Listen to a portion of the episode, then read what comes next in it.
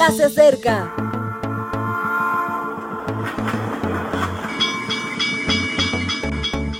Partimos ya.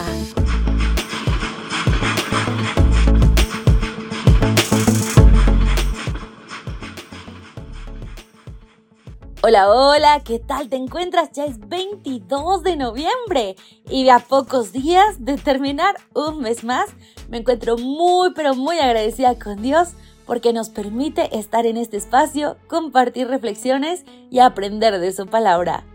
Hoy comenzamos una nueva serie de temas. Esta se titula Benignidad, Magnanimidad. En nuestra lectura base de hoy se encuentra en Primera de Reyes 429 dio Dios a Salomón sabiduría y prudencia muy grandes y tan dilatado corazón como arena que está en la orilla del mar. Como la arena es el título de hoy. Era Alfonso I en Mallorca, Nápoles y Sicilia, Alfonso II en Cerdeña, Alfonso III en Valencia y Alfonso V en Aragón. Pero sobre todo era un monarca muy especial el rey Alfonso era muy aficionado a los libros y a la cultura. Había dedicado mucho tiempo a formarse. Había ampliado su mente y eso hace bien. Se le conoce en la historia con el apelativo de el magnánimo, porque era una persona con un gran corazón. Cuenta una leyenda que tal calificativo se lo ganó en una situación realmente complicada. Se encontraba el rey con algunos de sus nobles en el taller de un orfebre Mientras este preparaba una pieza con diferentes joyas, se percataron de que faltaba una. El orfebre se sintió muy preocupado sabiendo que seguramente había sido robada por uno de los nobles. El rey observó la situación y propuso una solución. Se iba a llenar un gran recipiente con salvado y cada noble metería su mano. Después se apartarían los nobles y se volcaría el recipiente. Se procedió así y al volcar el salvado apareció la joya robada. El noble que había caído en la tentación tuvo la oportunidad de redimirse. A partir de entonces le llamaron el magnánimo. Sin lugar a dudas, si deseamos hacer el bien a los demás, debemos pedir a Dios sabiduría para ver las cosas como Él las ve, prudencia para actuar con la misericordia con la que Él actúa y una mente amplia para ser tan creativo y empático como es Él.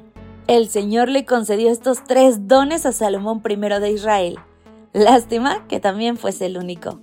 Salomón fue el hombre más sabio de la tierra mientras miró el mundo junto a Dios. También fue el hombre más prudente de la tierra mientras actuó con Dios. Y el hombre más magnánimo de la tierra mientras resolvió con Dios. Cuando se apartó de él, las cosas fueron de otra manera. ¿Te imaginas ser de un corazón tan comprensivo como la arena del mar?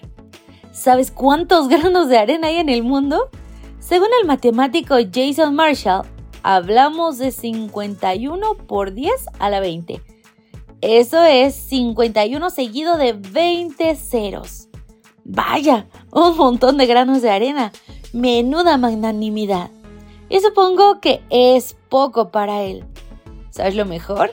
Dios está dispuesto, si se lo pides, a darte este precioso regalo. Quedaría bien en la tarjeta de visita. Víctor primero de mi casa, el magnánimo.